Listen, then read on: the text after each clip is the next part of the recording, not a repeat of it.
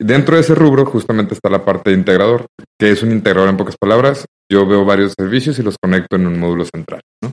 Para que tú como usuario puedas utilizar varios, eh, varios servicios dentro de solo lugar y no tengas que estar teniendo diferentes proveedores. Eso al final del día es un integrador.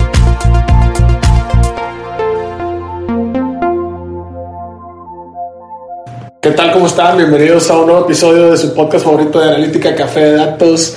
Aquí su servidor y amigo César Salinas al lado de mi socio y buen amigo Pedro Vallejo. ¿Qué tal, Pedro? ¿Cómo andas? Hola, ¿qué tal? Bien, buenas tardes. buenas tardes a todos. Viernes de asueto dirían algunos, pero aquí andamos con un invitado especial que también nos anda regalando parte de su tiempo de viernes de asueto. Pero aquí andamos bien relax en la oficina. Un saludo desde Monterrey Digital Hub a toda la comunidad.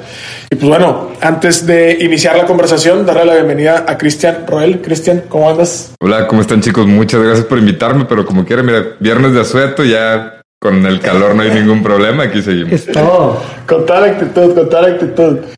Oye, pues bienvenido, antes que otra cosa. Eh, por aquí tenemos una buena costumbre para romper el hielo con los invitados, que es justamente iniciar con una pregunta de si te pudieras tomar un café o una cervecita en este caso, con cualquier personaje de la historia, ¿con quién sería y, por qué?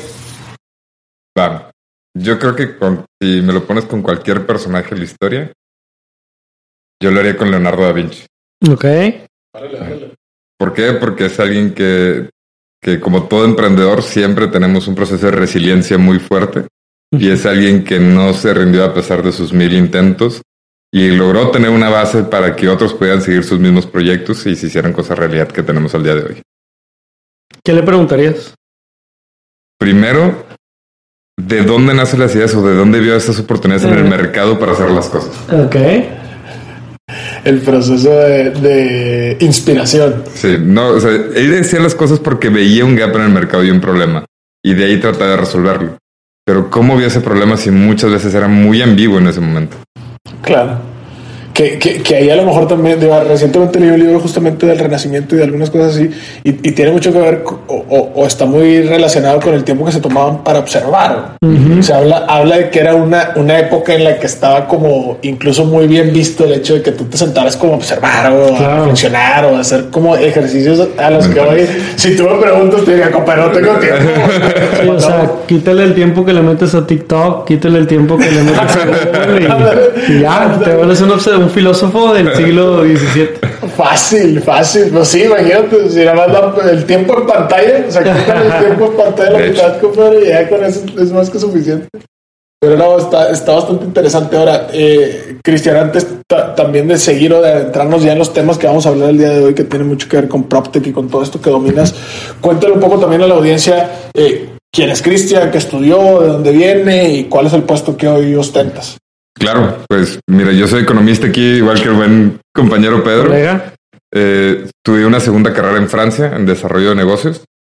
Eh, de ahí también me gradué con, con una maestría en go-to-market o, desarrollo de mercado, por así decirlo, en España.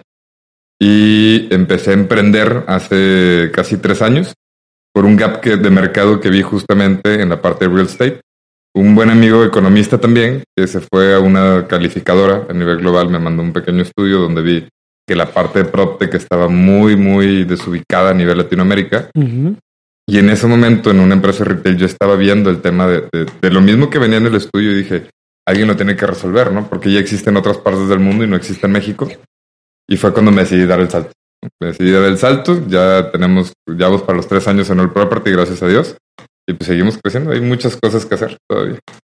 Está genial. ¿Y, qué fue esa oportunidad que, que, te planteaba el estudio o de qué hablaba ese estudio? Bueno, hablaba del PropTech en general, ¿no? El PropTech tiene varias vertientes. Tienes desde iBuyers, tienes inmobiliarios digitales, tienes integradores como nosotros, eh, tienes procesos de, certificadores. En este caso, ahorita hay una muy fuerte que es la certificación LEED, que ya están haciéndolo por la parte digital pero en integradores había muchos servicios que no se estaban viendo, ¿no? Y principalmente imagínate que eres una empresa que tienes más de mil puntos de venta, por no decir otro, otro número, pero esos mil puntos de venta tienes que tener una persona que está pagando perdial, que está pagando servicios, que está alineado con toda su escritura, que tiene todo, eh, todo correcto y muchas veces tienes subarrendamientos porque tienes muchos locales, ¿no? Hubo una empresa aquí que justamente que sus oficinas están en Monterrey que en el 2018 perdió casi 2 mil millones de pesos por una mala administración inmobiliaria, ¿no? Durísimo.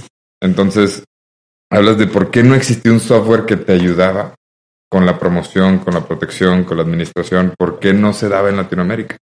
Porque realmente nunca fue necesario. Y tú hablas en un programa como en Francia, en Singapur, en Corea, incluso en Estados Unidos, llevan más de 15 años existiendo estos programas. ¿no? ¿Por qué en Latinoamérica no existían?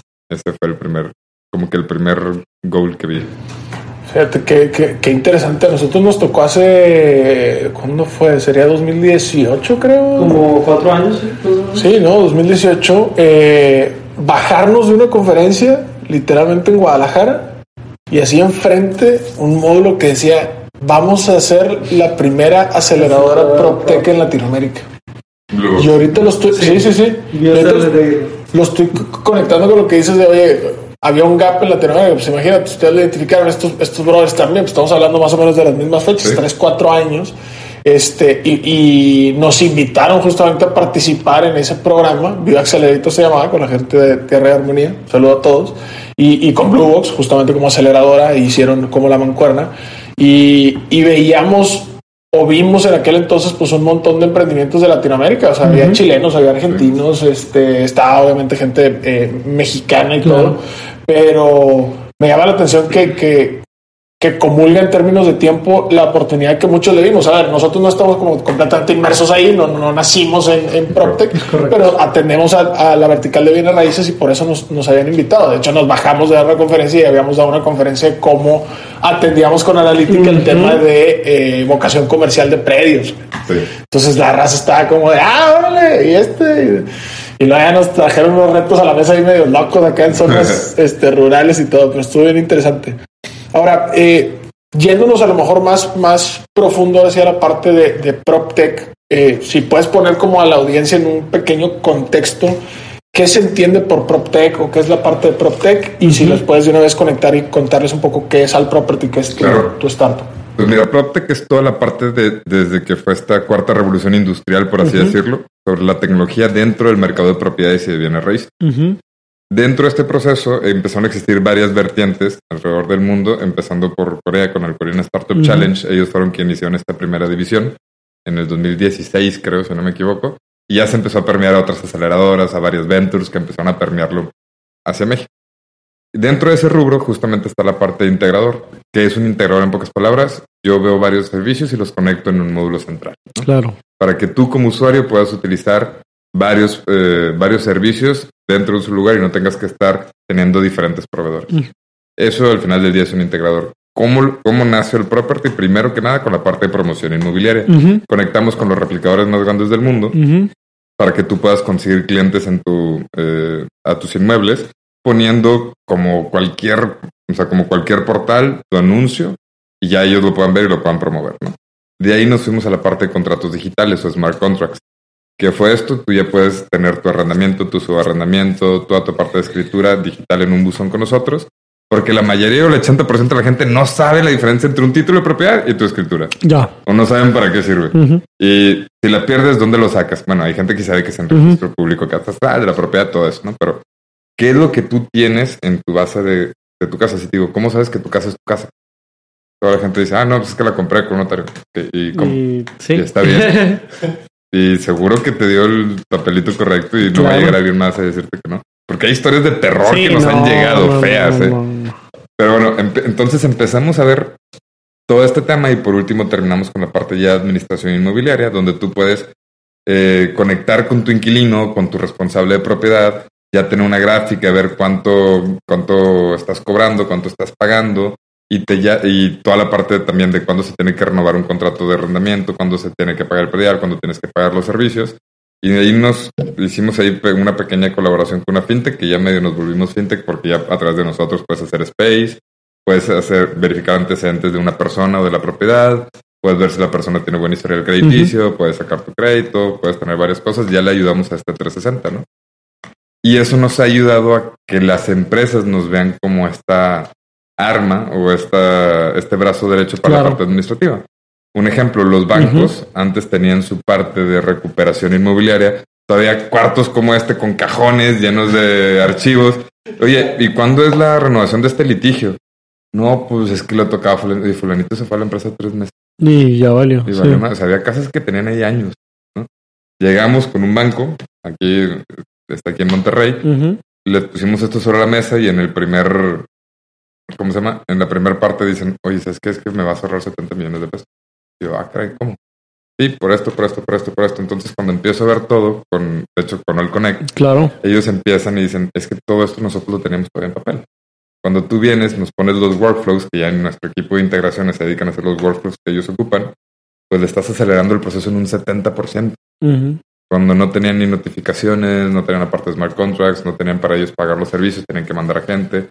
Y ya que el mismo director tenga este dashboard que nosotros le construimos como lo necesita, es un ahorro increíble, ¿no? Y eso es un poquito como a lo que nos dedicamos al día de hoy. Un poquito, digo, como tres o cuatro verticales integrando varias cosas. Sí, digo, entiendo también de el valor de esta ventanilla única, particularmente porque muchas veces para atender un problema inmobiliario tienes que tocar muchas ventanillas, ¿no? Y lo que tú quieres es que una sola ventanilla sea la que te deleite o la que de, cierta manera te, te lo pueda ir, ir, resolviendo. Cuéntanos un poquito, o, o sea, ¿cuál, ¿cuál, fue como que la evolución? O sea, desde que tú tuviste la idea inicial o desde que se concibió como la idea como negocio hasta el día de hoy, pues ha habido ciertas iteraciones de evolución. Creo que inclusive eh, son parte de un grupo corporativo más, más amplio, entonces no sé si puedas profundizar un poquito de la historia para ir viendo los pasos que han seguido en PropTech, ¿no? Ustedes. Claro, pues miren, empezamos justamente en el 2019 ya siendo la empresa válida. Ganamos un premio en Corea del plan de negocios y nos dieron, o sea, nos fue ahí bastante bien. Y iniciamos la verdad con dinero de Friends and Family, ¿no? O sea, fue dinero propio, empezamos operaciones en diciembre de 2019, o sea, en plena pandemia, ahora sí en enero nos pegó, duramos nada más tres meses en nuestra primera oficina, luego nos corrieron a la fregada porque estaba bien obispado. Y nos dijeron, no, sabes que hay pandemia. Seguimos trabajando con pandemia solamente con el portal inmobiliario. Creamos el portal, todos los procesos de integración, oye, cómo subes una propiedad, conectarnos con los CRMs inmobiliarios que hay a la fecha. Eh, eso fue lo primero que hicimos. Empezamos a subir gente que iba a ser clave para nosotros al momento que al día de hoy tenemos casi 250 mil propiedades solamente en promoción al mes con nosotros. Eh, queremos crecerlo mucho más, todavía nos queda mucho. Pero eso fue lo primero que hicimos, la conexión primero con los CRMs inmobiliarios, la parte de promoción y conectarnos con los replicadores principales. Justamente cuando llegamos a eso ya traíamos una atracción bastante interesante, hacemos nuestro, eh, nuestro levantamiento presemilla y nos invierte Grupo B1, que es un grupo de tecnología, es el holding al que pertenecemos, donde ya también eh, agradezco que, que, soy socio del grupo me, me invita, en este caso Javier Olvera, y me dice, oye, está muy interesante, estoy viendo, estoy viendo entre varias startups y me gusta mucho lo que estás haciendo. Eh, quiero que me presentes el plan de negocio. Me dijo, nada más vas a hacer un portal inmobiliario. Le dije, no, yo no soy un portal, yo soy un integrador de servicios. ¿no? Entre y me dice, ok, un hub. Quiero entender. Entonces nos metemos, le digo el plan, que realmente es un plan que todavía falta a 12 años, vamos en el tercero, o sea, falta muchísimo. Eh, y le dije, mire, todo esto, esto, esto. Y me dice, ¿sabes qué? Pues le Él hace la primera aportación, eh, empezamos a crecer, con eso creamos toda la parte también de seguridad legal con el Protection. Empezamos estos contratos de arrendamiento respaldados por una aseguradora, eh, que antes no existía, o sea, existían las garantías jurídicas y las pólizas jurídicas, pero nunca habían estado respaldadas por una aseguradora hasta nosotros, que ya se puede llamar una póliza, ahora sí. Eh, entonces, empezamos con eso, con el mismo portal, empezamos a crear esta relación donde los mismos inmobiliarios pueden interactuar también entre sí, compartir propiedades entre sí con nosotros, una pequeña bolsa inmobiliaria. Y de ahí ya nos migramos a la parte de, bueno, ¿cómo vas a administrar una propiedad? Y empezamos todavía no con empresas, solamente empezamos con particulares que administran poquitas propiedades, ¿no?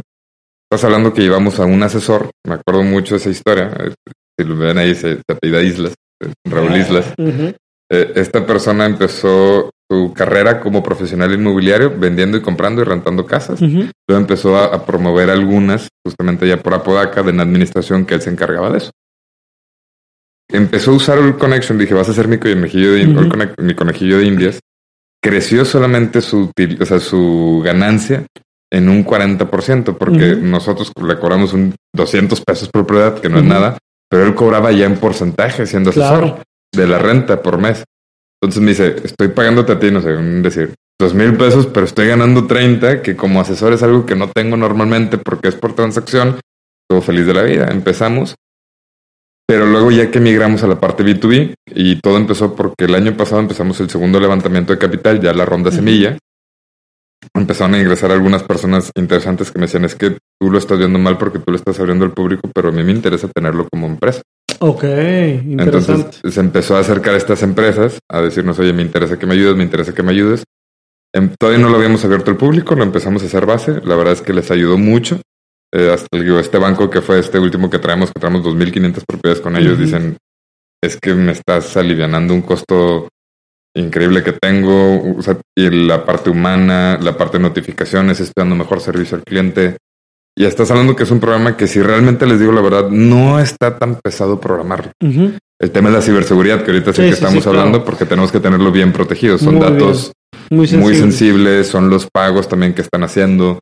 Entonces el hacer todo esto ha sido muy interesante. Y el, aliarnos justamente con Arcos, que es más cercado ahora, para los pagos fue muy fuerte porque teníamos que tener un proceso del PCI muy directo, de Like Pass Up, de toda la parte también de la verificación fintech. Fue un proceso muy pesado que realmente ahí sí les digo, no dormía, era una auditoría que me tenían así del cuello, está horrible. Gracias a Dios pasó todo, nos dieron el check y ahorita dándole servicio a empresas es lo que más nos ha servido porque ya no te lleguen con uno con dos propiedades o con diez, sino ya llegan con un montón que te dicen, ¿cómo le hago? Y ahora a mis primeros usuarios, que eran los inmobiliarios, les estoy pasando propiedades que a los, por ejemplo, a los bancos, a las empresas, es que a mí no me importa pagarte un porcentaje, pero sácala ya. O sea, yo quiero mi recuperación financiera, yo quiero mi, ¿cómo se llama? Ya rentarlo porque tengo subarrendamientos de mis locales y lo necesito sacar ya. Entonces hice una sinergia dentro de mis mismos usuarios que esa, se los juro que no está en el plan de negocio, pero estuvo muy padre. Claro. Se empezó a hacer un ecosistema dentro del property. Entonces estuvo muy, muy padre eso. Ay, qué fregón. Sí. Dentro de, del, proceso que mencionas, yo sé que son varios, pero ¿cuáles son, ya en el tema de los datos, que es lo que nos gusta hablar aquí en Café de Datos, mi Cristian? ¿Qué datos recaban? O sea, ¿qué conocen ustedes de las propiedades? O más allá de eso, ¿cómo tú te estás asegurando que hoy estés recopilando datos que en dos o tres años te permitan ser mejor, ¿no? Mejor como empresa.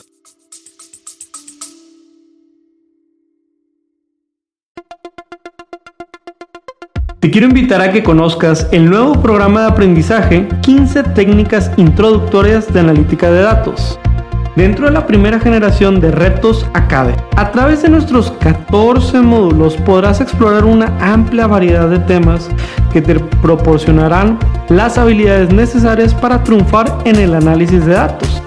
Y eso no es todo, contaremos con tres talleres en vivo e invitados e invitadas sorpresa con quien podrás discutir tus proyectos, recibir orientación personalizada y llevar tu conocimiento al siguiente nivel. Y si para cuando estás escuchando esta promoción ya venció, recuerda que siempre podrás encontrar contenido de aprendizaje en www.datlasacademy.com.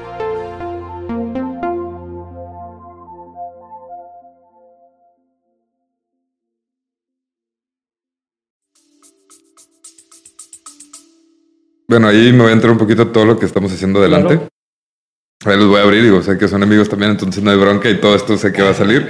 Eh, estamos sacando justamente los data. Estamos recopilando ya toda la parte de cada uno de los predios, de cuántos son los metros de terreno, el cambio de costos que ha tenido a través de los años, cuántas compraventas ha tenido, la parte de arrendamiento los que tengamos en fijo. Eh, con Google, eh, justamente Places o Google Search, tenemos toda la parte del tráfico, de la siniestralidad, de escuela cerca, centros de conveniencia cerca, cómo se ha movido a través de los años. Y estamos participando con una, ¿cómo se llama? Unidad de evaluación que nos está ayudando recopilando datos con algunas notarías y con, el y con la parte de catastro y registro público para tener algunas bases de cómo se ha ido. ¿Qué es lo malo? Les voy a ser bien sincero. Lo que platicamos en México. Es, Muy análogo todo eso. Es todo un tema. O sea, si tú me dices que cuándo se va a digitalizar, por ejemplo, la Ciudad de México, yo te decir nunca. O sea, no. Al ritmo que vamos. Es que siguen construyendo y siguen construyendo y todavía tienes escrituras y me tocó verlas de este tamaño, o sea, de más de mil hojas que ya ni siquiera se lee porque están negras, nejas. Tú dices, es que cómo ¿quién es el, o sea, esta persona en primera ya? sí, ni siquiera sabes si está viva. No, no va a estar. O sea, ya nada más ves la hoja y tú sabes que no. O sea, y no sabes si los hijos se encargaron. No hay un proceso también de, de, eh, la parte de, sucesión o el testamento. No hay nada. Estamos muy, muy, muy mal en ese tema, ¿no? Y lo malo es que el registro público probablemente no es público. No. O sea, es algo que ha tocado muy fuerte. Estás hablando que incluso los notarios les cobran por verificar la parte catastral. ¿Cómo va a ser público algo que dicen que es público? ¿no? Y nos hemos metido ahí en varios, con el tema gubernamental, en, varios temas que nos han apoyado muchísimo, pero realmente ni ellos tienen las herramientas para poder hacerlo. Entonces, ¿cómo nosotros lo empezamos a abrir o hacer? Hemos tenido ahí parte por parte, ir sacando incluso historiales, en convenio también con otros portales que tienen más historiales que nosotros, y con las mismas empresas o los bancos, o en esta parte la banca y la industria privada, que nos ha ayudado a tener todos estos datos para poder dar algo más acertado. Y justamente, bueno, ya como economista nos estamos dando cuenta de la hiperinflación inmobiliaria. no sé si han escuchado algo de eso. Sí, sí, sí, pues es que está, digo, subieron 42% del año pasado esto, la inflación inmobiliaria. O sea, la inflación general estamos en 8.5 más o menos. Pero la inflación inmobiliaria 42, o sea. Es, una locura. Sí, lleva así de manera sostenida, lleva. Pues es una inflación artificial, ¿no? Que todas las preventas están generando, ese es el tema. Y, está horrible porque estás hablando que ya es un mercado que quiere inflar los costos para tener más comisión, un mercado no regulado por el gobierno, es un mercado que nos está afectando a nosotros porque infla eh, incluso zonas que ya están en proceso de gentrificación, que ni siquiera están en el punto de expansión. Gentrificación. Es que decir que todo, imagínate, el centro de Monterrey eh, empezó a perder mucho valor por un tiempo. Ahorita que están volviendo a construir por la nueva parte de, los, de las divisiones que se están haciendo en el estado, y eso también le agradezco aquí al clúster de vivienda por incluirnos, empieza a generar otro valor de nuevo. Ese es el valor de la gentrificación. Pero en la expansión tú empiezas con un valor mínimo y vas madurando el terreno del inmueble. Con la gentrificación tomas un valor que ya estaba en cadencia y lo renuevas para que tenga un valor nuevo. Entonces eso es lo que está pasando en Nuevo León. Es como un flipping inmobiliario, pero en lugar de un flipping sobre una propiedad es sobre todo una zona. Ah, exactamente. Exactamente. Bueno, el flipping también ha pegado cañón, o sea, lo vemos, está increíble. No, en verdad, nos ha tocado gente que está promoviendo casas en el property en 150 mil pesos, que cuestan 400, está muy fuerte, está muy, muy cañón. Pero por la parte de datos, pues vemos metro cuadrado, vemos quiénes son los dueños, cuál ha sido la parte de sucesión, los precios pasados, la, la, parte de servicios ahorita que nos va a servir más adelante, de cuál es el costo promedio por servicio, del gasto de servicio, tráfico, siniestralidad y zona. Y ahorita justamente empezamos a ver la parte que no se lo empezó a mandar Google. Supongo que ya lo saben mucho mejor que yo. Toda la parte de tickets promedio dependiendo de la industria. Entonces está bien interesante. Ahora está, eh, eh, está bien chido porque, a ver, lo, quiero conectar con, con, cosas que nosotros también, igual como colegas atendiendo la vertical de bienes raíces, de pronto vemos. O sea, tenemos eh, desarrolladores como clientes que de pronto también, oye, queremos hacer un mapa o queremos hacer un algoritmo, lo que sea, y lo, ah, no, es que tengo que ir por la información de este catastro del municipio X de aquí en Nuevo León. y este, deja tú, o sea, a ver, a nosotros nos ha tocado, o sea, llegamos algunas veces a pedir unas cosas y nos dijeron, aquí está el mapa, échale, compadre. ¿Sí? Y, y, dijeras tú, ni, siquiera hay una foto digitalizada, o sea, era un mapa. O sea, papel físico, ¿no? Que digo, muy buenos y, todo para la historia. brother, no había nada de digitalización. Entonces, me, llama la atención sobre todo porque dices, oye, de pronto se generan eh, beneficios colaterales del ecosistema entre los dos usuarios que tenías, por ejemplo, los brokers y estas empresas. Oye, pues ya me estoy imaginando entonces el beneficio colateral sistemático para la industria de que gente como ustedes y algunos otros portales y lo que sea estén digitalizando información de esa que al final del día gente como nosotros también utiliza para diferentes soluciones que les prestamos al mismo cliente o a la misma industria. Porque al final del día, pues imagínate, a ver, yo tengo un desarrollador que no es un desarrollador del municipio de Monterrey. Es un desarrollador que tiene en Nuevo León, Jalisco, este, Ciudad de México, Quintana Roo, Yucatán. o sea, y, y, es un mal como generalizado en el sentido de, país. O sea, e, e, es un tema que no, que no está bien. O sea, no está bien como atendido hasta ahorita, ¿no? Hay una oportunidad de atención. Ahora, me, quiero clavar, me llama la atención con eso que decías de lo de la gentrificación y todo, porque al, momento de, volver a darle como valor a esas zonas y todo, también se están generando de pronto modelos de negocio que, antes en la industria inmobiliaria no, no estábamos viendo. Y en ese sentido, ustedes como integradores, me llama la atención también tu perspectiva porque dices, oye, pues yo no quiero ser como nomás un portal. Ahora yo le metí esto y le metí esto, ¿no?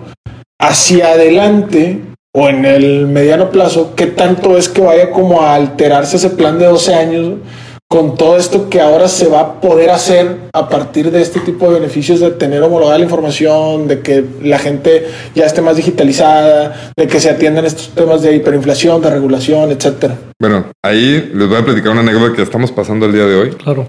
Eh, hay un edificio aquí en Nuevo León justamente que ya está con nosotros y todas las rentas las pagan a través del celular y todos los servicios. Ya se movió un poco el plan porque nos están pidiendo poner mantenimiento. A nosotros ir con una empresa que haga mantenimiento, ponerlo ahí, que ellos estén poniendo alarmas, pero sigue siendo una alarma. O sea, en programación no es algo tan complejo, simplemente poder conectar a esta parte. Y eso nos ha ido, muy bien. Por ejemplo, en Tulum tenemos dos edificios que son este modelo de renta tipo eh, renta, renta, temporal, donde ellos lo ponen por una aplicación, van, lo ponen y no hay ningún problema. Y ya están con nosotros. ¿Cómo? Viendo quién los está rentando por tiempo, tienen calendarizado, tienen toda la parte de protección, compran seguros por días. Entonces ellos también se aseguran mucho en la parte vacacional y eso ya ha ido evolucionando. Y volviendo un poco a la pregunta también que, pones, no a lo que va, es los datos también, lo que nos estamos dando cuenta es que no todos los datos son certeros. O sea, no todos los datos, es, y ustedes más que nada lo van a saber, no son datos limpios. Porque las casas que se dicen vender, incluso en México, nos hemos dado cuenta que ni siquiera en la parte notarial están de la manera correcta. Mm. a lo mejor la compraron por una parte notarial, pero la habían dado por otra parte de dinero al cuate y nos hemos tocado mucho eso. O, el predio cambió de tamaño porque le hicieron un volado, pero no cambiaron eso en catastro y luego la compras y te quieren cobrar el, el predial retroactivo. Exactamente. Y en la parte de impuestos te, te, te pega muchísimo. Sí, claro pero no están, no tenemos los datos de manera correcta mm. porque se siguen haciendo las cosas de manera incorrecta. Entonces, los datos, por más que ellos, por ejemplo, tenemos una venta de una casa en San Pedro, que ahorita la quieren vender en 12 millones, cuando en el pasado, hace unos años, la compraron en 5. Dices, ¿sabes el impuesto que vas a pagar nada más de eso? o sea, obviamente no lo ve la gente, pero dice, es que si yo la compré para ellos en 8 o 9 millones y ahorita pues sí, vale 12, ¿no? Estos años después. No, es que tú lo compraste en 5, es lo que tienes que ver. Sí. Entonces es ahí donde les empieza a afectar. Por eso tenemos que hacer una limpia o estamos haciendo una limpia de todos estos datos que sí están muy, muy, muy fuertes, ¿no? Porque no están correctos. ¿Y qué sigue ahí o cómo ha cambiado? Justamente hay algunos datos que les interesa ver a, a las empresas y a las personas, ¿no? Que son, que van a empezar a ver en estos siguientes meses los cambios en el property. Es la parte de los precios, cómo han ido variando de, de ¿cómo se llama? Eh, de año tras año, que creo que eso que ustedes también lo, lo, han podido ver de que, oye, mira, en esta zona ha ido cambiando el precio, sí, por metro cuadrado. Van a ver la parte también del tráfico, cómo ha ido afectando también a la parte vía y de la misma gentrificación, van a ver los volados de precios y las oportunidades, ¿no? Eso nos ayuda a decir, bueno, ¿dónde, dónde es conveniente invertir? ¿Dónde no? Eh, y es ahí a donde vamos. Dentro de este proceso hay, hay una empresa también que es inversionista en nosotros, que nos está pidiendo que todas esas ofertas de inversión las pongamos para un uso de, inversionistas. Sí, en un, listing como previo a. Ajá, en un listing previo a. Digo, no previo a, más bien en una parte, aparte donde ellos puedan mandar ofertas directas, porque a un inversionista no le interesa ir a ver la propiedad. Él dice, yo tengo lana, yo ya sé quién me lo va a estar manejando, quiero que ese, o sea, que ese listado de oportunidades de inversión me lo pongas y yo mandé una oferta directa ahí. Entonces, estamos también trabajando en ello. Hey, si te está gustando este capítulo, ¿te interesaría aprender un poco más? Te invitamos a Atlas Academy, nuestro nuevo lanzamiento en donde compartimos cursos, podcasts, blogs, playbooks y muchos recursos más de aprendizaje. Y lo mejor es que todo tiene una versión gratuita. ¿Por qué no lo intentas? Ingresa a www.atlasacademy.com y genera una nueva sesión para que puedas empezar a disfrutar de todo este conocimiento. Continuamos con el capítulo.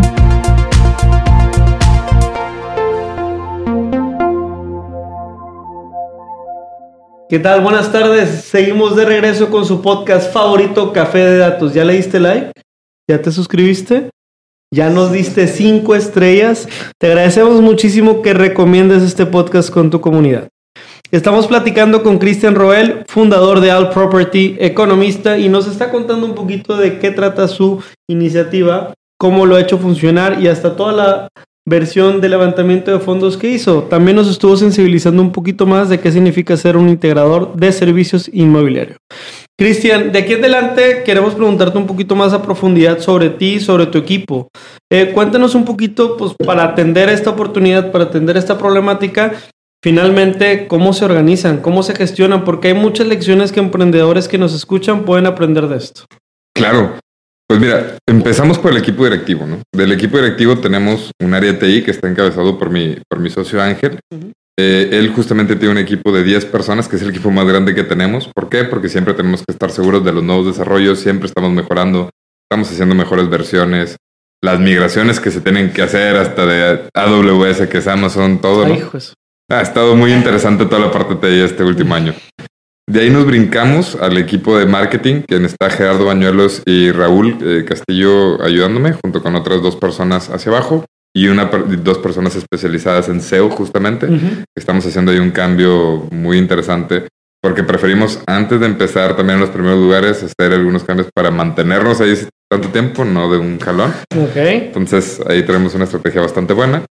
De ahí nos brincamos a la parte comercial, que tenemos dos vertientes. Una liderada también por Elvia Tapia, mi, socia mía, que, está aquí. Ella se encarga de toda esta relación con empresas grandes. Eh, que nos ayuda a tener las cuentas, ahora sí el 80-20, las cuentas fuertes. Y tenemos a dos personas en el equipo comercial eh, que nos ayudan con todas estas cuentas ya más de mercado, que son muchísimas. Es la mayoría, si les soy honesto, ¿no? Todas las inmobiliarias, asesores, todas estas personas también que creen nosotros que están vendiendo su casa, que entran. Atrás de ahí tenemos un equipo de finanzas base junto, con Big One Systems, de recursos humanos y de contabilidad y, del, y Avelio en legal, que nos está ayudando para tener toda esta base ya, ya de manera correcta. Ese es el equipo que tenemos interno.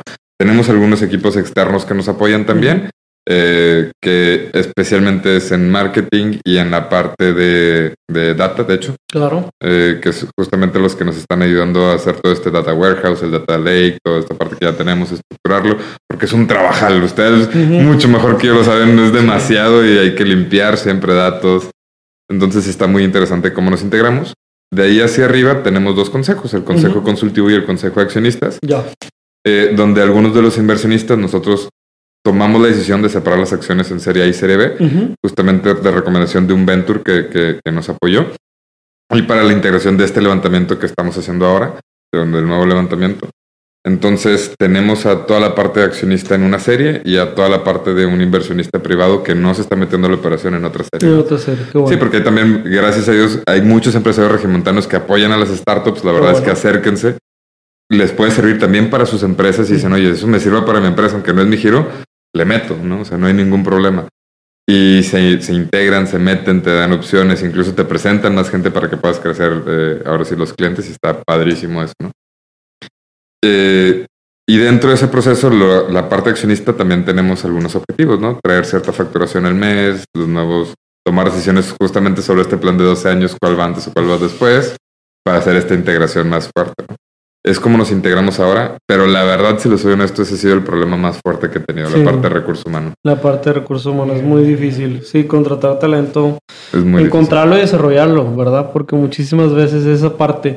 Pero, por ejemplo, digo, acá en Atlas y también como conversación que le ayuda a emprendedoras y emprendedores, lo hemos tratado de solventar con, rituales y mecánicas de trabajo, porque muchísimas veces eh, el talento tiene que llevar una curva de aprendizaje. Al menos nosotros, por ejemplo, los, lunes empezamos todas las semanas con una sesioncita de 9 y media a 11 de la mañana. Y ahí estamos todos y jajaja, jijiji, y a dónde arrancamos la semana. Los viernes tenemos una junta de cierre. Ya dependiendo las verticales, por ejemplo, el área de growth, ahorita un cambio que estamos haciendo es, es que sea un área que todos los días, pues al final tienen que prospectar. Entonces ellos sí todos los días tienen que mañanear y cómo vamos, cuántos son los y al final, ¿cómo acabaste? ¿Qué tal? No sé qué, ¿no? Digamos que es el área más mecánica porque tú sabes que las ventas es un juego de números, ¿no? Al final, entonces tienes que jugarlo como tal, de manera inteligente. Y si un día lo dejas pasar, porque tomé la decisión o porque se me fue o porque no tuve tiempo, vas a pagar el costo en dos o tres meses. Entonces tienes que verlo como un juego de números.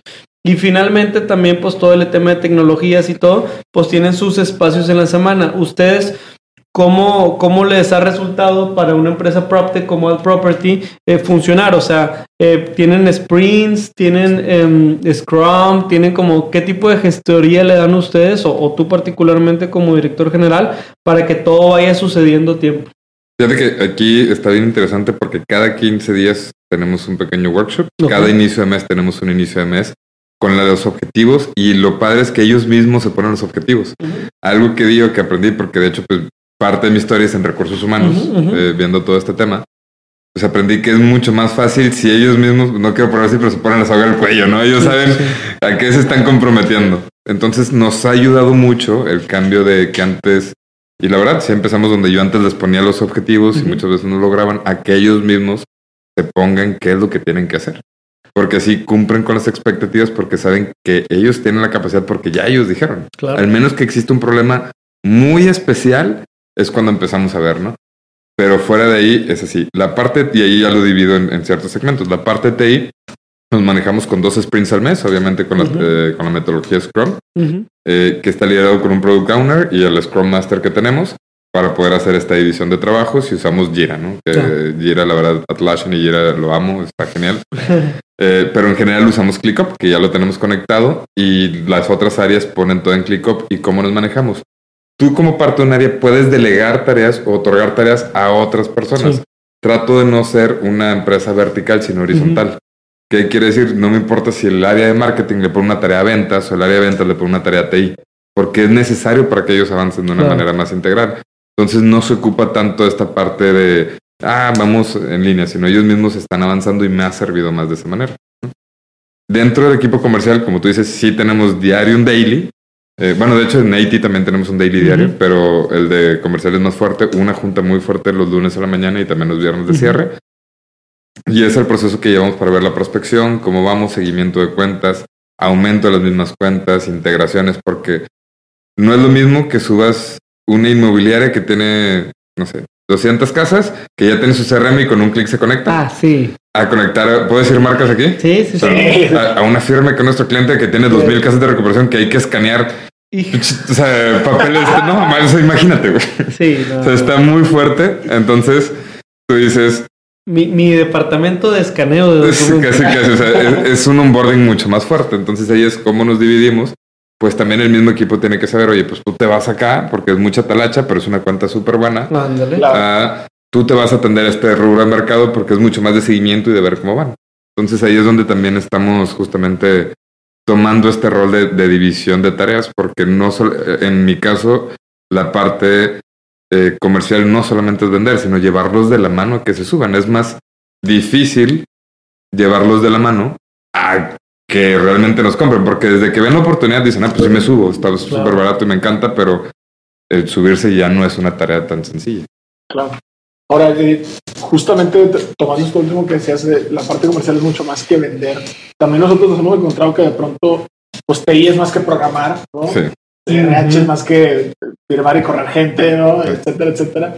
Eh, cuéntanos aunado este tema de los rituales y todo, ¿Cómo son las métricas o cómo, o sea, en el sentido de, oye, ellos se ponen los objetivos, entiendo que ellos se los pongan, pero desde la dirección, ¿cómo cascadeas el tema de, oye, ventas, vamos a tener que ver, no sé, eh, porcentaje de gente que te trajiste o los que sí cerraste versus los que hablaste? En TI, oye, que es ese avance del proyecto? ¿Es que no te retrases? ¿Es cómo, cómo los defines? Ah, excelente, eso sí me gusta, man. Eso me gusta mucho, ¿no? Pero tenemos una, ahora sí, unas métricas que nosotros llamamos de tres líneas. O sea, no solamente, eh, por así decirlo, yo veo cómo jala el equipo, no, sino a pesar de una experiencia que tuvimos anteriormente, que no fue tan buena, pero sí crecemos todos, empezamos a ver que todo el mundo tiene derecho a decir qué le conviene uno al otro. Es decir, en este caso, ahí dice, oye, Venta, si tú me exiges que esté construyendo esto porque tú lo necesitas, pues yo también quiero ver que la parte de, ingresos sea reditable, porque yo no tengo una comisión como tú. Entonces es ahí donde se empieza a ver. En la parte de ventas vemos mucho hit rate, vemos mucho la parte del pipeline que trae. Tratamos de siempre traer un pipeline de 5 a 1, es decir, 5 clientes para poder cerrar uno. Eh, tratamos de ver mucho la parte también de canales de venta que se tienen. No es lo mismo de un hot lead que va y te busca porque tiene una necesidad a prospección o, cold calling, como le llamamos, llamada en frío.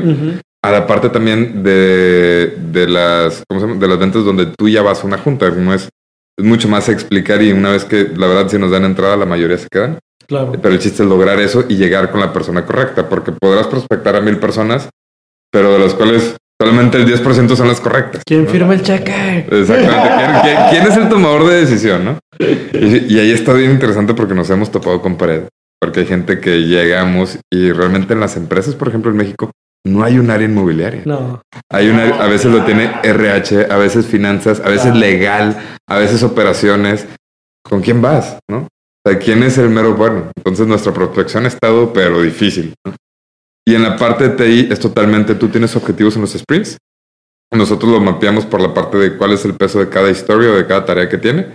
Y con eso, oye, sabemos que si tienes historias así de pesadas, pues vas a tener dos.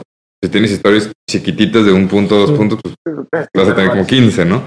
Entonces ahí también tenemos un consultor externo que es un muy, muy buen amigo mío. Y ahorita justamente es Martín Ayers ahorita que nos ha apoyado mucho. Él es el ahorita el director de TI de, Círculo de Crédito, antes de Grupo Gentera. Y nos ayudado mucho a también dar este, este contexto de decir que sí, que no, cómo nos vamos. Siempre nos hemos apoyado con las personas que saben. No podemos ser expertos en todo, pero el ir o pedir ayuda para mí es algo bien importante. Yo prefiero pedir ayuda que me digan cómo hacerlo y nos ha funcionado. Porque justamente he visto otros, otros emprendedores que con el que hemos tenido que me dicen, no, es que nosotros podemos hacer ser un experto. Y dije, no, eres un experto, o sea, mejor pedir ayuda y ya saber cómo se hace para hacerlo, ¿no? Yo no soy programador y ya hasta me metí a programar, o sea, ha estado bien interesante, pero aprendes en el camino, ¿no? Y es ahí como esas, principalmente esos dos son métricas, de la parte de marketing es totalmente hot leads, inbound, presencia de marca, comunidad que tenemos. Cada área tiene sus, métricas, ¿no? Por ejemplo, la parte de finanzas, savings, la parte de flujos, eh, eh, la parte de nuevos proveedores, cómo también negociamos con ellos, ha sido mucho base en ello, ¿no? Son como que las métricas principales y me los pones como que en las cuatro áreas. Claro. Pero pues creo que estamos llegando al hacia el cierre del episodio. Hacia el casi cierre, sí. Me gustaría, digo, abordando un poquito las tendencias y las trends que vienen en PropTech, que nos contaras eh, qué estás viendo. Digo, tú ya tienes un plan a 12 años, creo que debes de tener más claridad que mucha gente que nos escucha sobre qué tendencias vienen y cómo las vas a adoptar. Entonces, no sé si nos puedes mencionar las dos o tres que consideras más importantes Tal vez hay algo que tenga que ver con métodos de pago alternativos, tal vez hay algo que tiene que ver con inteligencia artificial, tal vez hay algo que ver con el metaverso, no sé, cuéntanos lo que tú estés monitoreando. Pues, ya, para qué le digo. no, justamente, fíjate que eh, es, bien importante, de hecho, todo lo que dijiste. el mismo libro. ¿eh? Pero todo lo que dijiste justamente es lo que viene, hemos tenido ahí nosotros algunos problemas porque cada vez la gente ya no quiere ir a una tienda de conveniencia o a su banco para pagar los servicios. Cada vez vemos que lo hacen más a través de nosotros. También vemos que no toda la gente ya tiende a tener la parte del inmueble de, su verificación, si quiere tenerlo todo aquí, y esta parte de inteligencia artificial, ya no solamente para las empresas, sino ya la gente se está fijando y tú puedes ir a ver un silo en Estados Unidos que te dan todas estas métricas cuando ves una propiedad, ¿no? Yo creo que esas son las primeras dos. Y la tercera, el metaverso, ahorita que comentaste, ya hay varias partes que nos han pedido, oye, ¿cómo vamos a hacer esta parte con el metaverso? ¿no? Son implementaciones un poco complejas. Yo creo que esa la dejé al final. La parte de métodos de pago, incluso con criptomonedas, viene muy fuerte. En México ya, ya han existido propiedades que se venden con la parte de cripto y hay empresas, también eh, buenos amigos míos como Moundex, justamente, que es lo que hace. Eh, Whitby, no me acuerdo cómo se llama esta empresa también que acepta ya métodos de pago con cripto. Entonces vienen cosas muy interesantes que antes no se veían en el mercado. Pero si nos vamos ahora sí a los datos duros, ¿qué es lo que viene? Viene la parte de regularización de la propiedad. Eso es lo más fuerte que veo. Eso es con ganas, eso es bien importante. ¿Por qué? Porque México ya tiene toda la parte de la legislación también de contratos en línea. Ya hay seis blindajes que te permiten conectarte con el SAT, conectarte con el INE, conectarte con el IMSS, tener la verificación de que si una persona cuánto estaba ganando en su trabajo, si puede comprar o rentar una propiedad. Entonces es todo mucho más fácil hacer toda esta parte del open banking. esa parte de inteligencia y tener a la mano, en lugar de que se tarden, no sé si se acuerdan, nos sacaron alguna tarjeta de crédito cuando estábamos en universidad hace 10 años. Bueno, se tardaban 3, 4 días en aceptarte una tarjeta. Ahorita se tardan 30 minutos. Sí, pueden ver tus followers en Twitter y ya está. en el Instagram y ya Casi, casi, ¿no? Pero pues ya lo puedes hacer de manera casi inmediata. Entonces, el poder hacer esto y poner esa facilidad no solamente a las grandes corporaciones, sino a la, a la facilidad de una persona que quiere proteger su inmueble, que dice, oye, yo soy Cristian y le quiero rentar mi inmueble a César, pero yo no sé los antecedentes de César, que simplemente con un clic él te permite, te da un check para poder verlo y tú estar seguro, te va a dar una gama de agilidad en la parte inmobiliaria increíble, ¿no? Y el juego ya no es antes más dinero, el juego ahorita es agilidad. Entonces, entre más rápido le permitas a la gente hacer las cosas, más te van a subir contigo. Y eso es lo principal. Excelente, excelente. Quiero por ahí también mandar un saludo a mis amigos de Ucali. Que la otra vez nos ofrecieron en sus desarrollos inmobiliarios ahí un espacio para una exposición para grabar este tipo de capítulos.